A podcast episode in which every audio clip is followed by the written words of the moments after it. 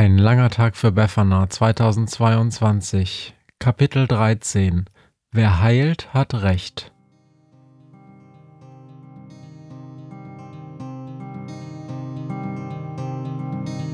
Wenn der Wind einsam durch die Straßen fegt, wenn die kalte Nacht sich auf die Häuser legt, wenn in Fenstern Weihnachtsschmuck ins Dunkel scheint, dann sind Befana ihre Maus nicht weit. Wenn die Turmuhr Mitternacht geschlagen hat, stürzt die Hexe sich mit dem Geschenkesack auf nem Besen mutig in die Nacht hinab zu den Wesen, die ansonsten niemand mag. Weihnachtshexe Befana ist für alle Monster da. Alle Ratten, Kakerlaken, Geister, Spinnen, Feuerdrachen, alle unsichtbaren Ungeheuer, Zauberzeitmaschinenbauer freuen sich schon das ganze Jahr auf den Winterwind, denn der bringt deine Weihnachtshexe namens Befana.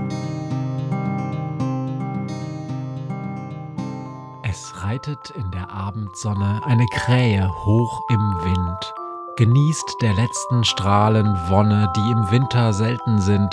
Die Krähe reitet nicht alleine, endlich sind sie wieder zwei. Sie schaut sich um, blickt in ein feines Lächeln und strahlt selbst dabei. Der Boden unter ihnen zittert, jeder Schritt ein Beben, denn das Reittier hat ein Ziel gewittert. Schneller geht's jetzt, bis es rennt. Nicht weit entfernt ertönt ein schriller Hilfeschrei. Das ist Godzilla! Krah, ruft Günther. Welche Panik, welch ein Wirbel überall. Dabei machen wir doch gar nichts. Gut, okay. Zusammenprallen mit dem Kraftwerk war nicht clever. Nur, es stand auch wirklich breit in der Gegend. Worst place ever. Grad als suchte es den Streit.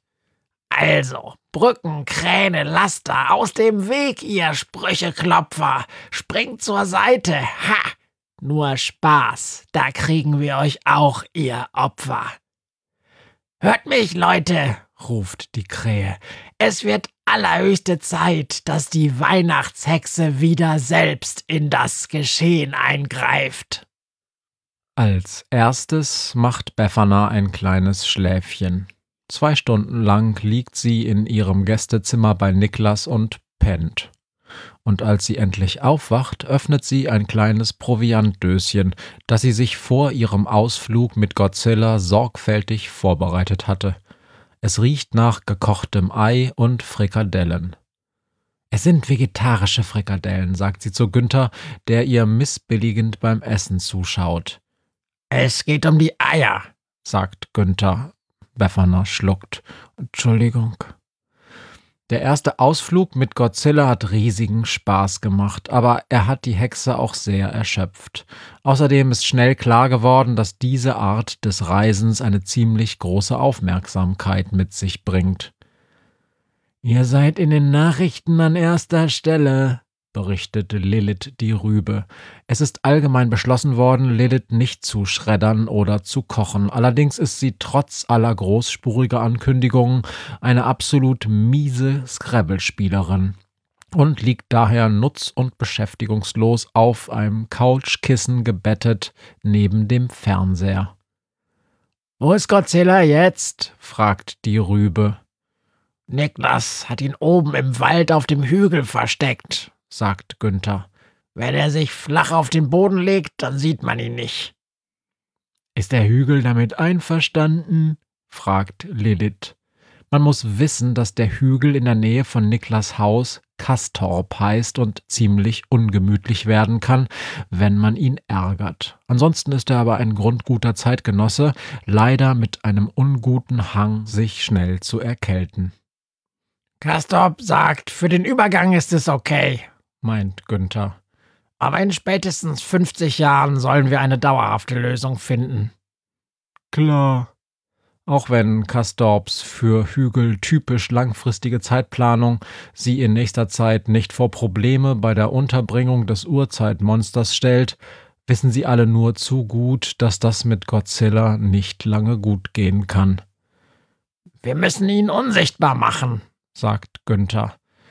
Das muss doch möglich sein, Befana. Die Hexe ist gerade aus dem Bad zurückgekommen. Ich kann es nicht, sagt Befana. Oh, Entschuldigung.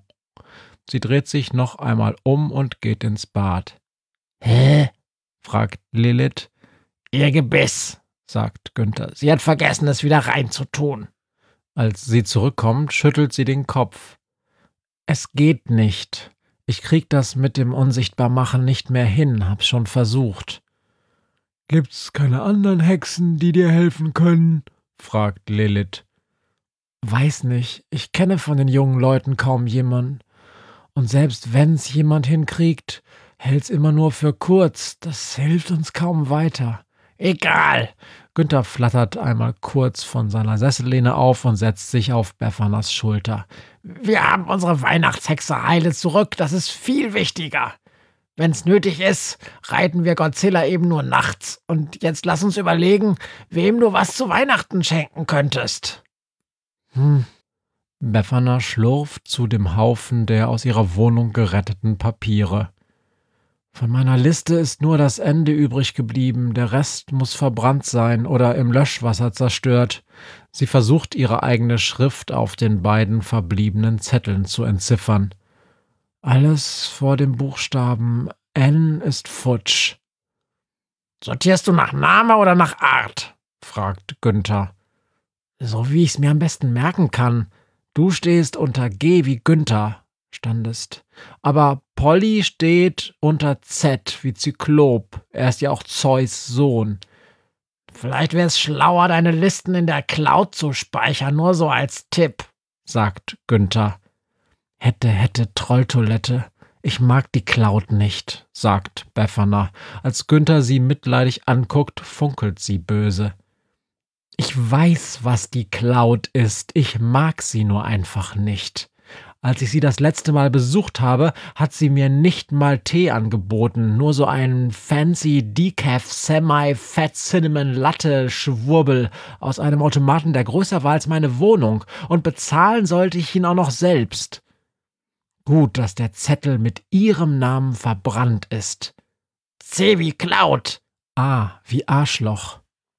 Eine Zeit lang studiert Befana ihre Liste und nachdem Günther ihr Niklas Lesebrille von unten geholt hat, geht's auch ein bisschen schneller. Hier, das ist gut, sagt Befana. Oh, wie Ohrwurm. Come on, Würmer hatten wir schon genug dieses Jahr, ruft Günther und sofort meint er, zwei böse Blicke von Alwine und Gustav zu ernten, die in der Ecke neben dem Fernseher seit zwei Stunden den Christstollen in eine Spinatquiche umbauen. Auch die Holzwürmer, die es sich inzwischen im Fernsehschränkchen gemütlich gemacht haben, protestieren mit einem laut vernehmbaren Klopfen. Sorry, Leute, aber ist doch wahr. Nee, nee. Ohrwurm ist gut, ruft Befana. Glaub mir, Ohrwürmer sind in Sachen Geschenke äußerst pflegeleicht und es sind immer Win-Win-Geschenke. Weil du Ohrwürmern im Prinzip nichts anderes schenken kannst, als dass sie benutzt werden. Benutzt? Naja, also Leuten ins Ohr gesetzt werden. Okay, sagt Günther. Und wo findet man die? Das ist das Problem, meint Befana. Die leben meist echt weit weg und die, die in der Nähe sind, kennen nur dumme Lieder. Eine, die heißt Helene, total nett, aber wehe, sie fängt an zu singen. Okay, sagt Günther. Daneben weiter weg. Oder wir finden einen auf der Durchreise. Los geht's. Ja, nein. Befana setzt sich in einen Sessel. Es ist gleich elf, Günther. Heute wird das nix mehr. Ich muss längst im Bett sein, Freundchen. Morgen, morgen geht's los. Direkt nach dem Mittagsschlaf in der Abenddämmerung. Bevor Günther an diesem Abend nochmal aus dem Haus verschwindet, horcht er an Befanas Zimmertür. Schluchzt da jemand? Ist doch klar, Günther. Niklas steht hinter ihm. Sie hat ganz schön was durchgemacht. Nur weil sie wieder einigermaßen auf den Beinen ist, heißt das noch lange nicht, dass alles okay ist. Günther nickt. Er wünscht Niklas eine gute Nacht und fliegt raus zum Wald auf dem Hügel. Kurz überlegt er, ob er in die Höhle knapp unter dem Gipfel fliegen soll.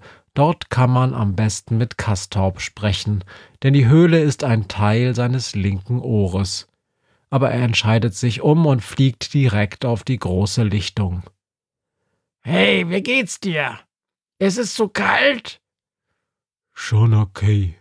Wie geht's ihr? Besser, sagt Günther. Auch dank dir, schätze ich. Das freut mich. Oh Mist, was hast denn du da an der Schulter? Günther fliegt näher ran. Blutet es stark? Nein, das wird schon. Das ist von dem Zusammenstoß mit dem Kraftwerk. Befana hatte großen Spaß, sagt Günther. Du hast wirklich was in ihr wachgerüttelt. Uns beiden ist doch wohl klar, wer hier was bewegt hat, Günther. Die Krähe fliegt ein Stück abseits ins Gebüsch. Meinetwegen kannst du die Sachen erstmal ausziehen. Befana schläft und hier heraus kommt sie eh nicht. Ziemlich sicher. Warum warst du dir so sicher, dass Godzilla bei Befana funktioniert? Er war eins ihrer ersten Monster. Und er erinnert sie an damals, als sie jung war und alles noch neu und unbekannt. Eigentlich ein ziemlich simpler Trick. Man könnte es auch eine Lüge nennen. Wer heilt, hat recht, Polly. Aber jung macht sie diese Lüge trotzdem nicht. Und die, die sie verloren hat, kommen dadurch auch nicht mehr wieder. Was, wenn sie's rausfindet? Eine Sorge nach der anderen, Polly. Wir sehen uns morgen Nachmittag. Um vier bei Niklas vorm Haus und vergiss das Kostüm nicht. Schlaf gut, Günther. Schlaf gut, Polly, und Potzblitz. Sei bitte pünktlich.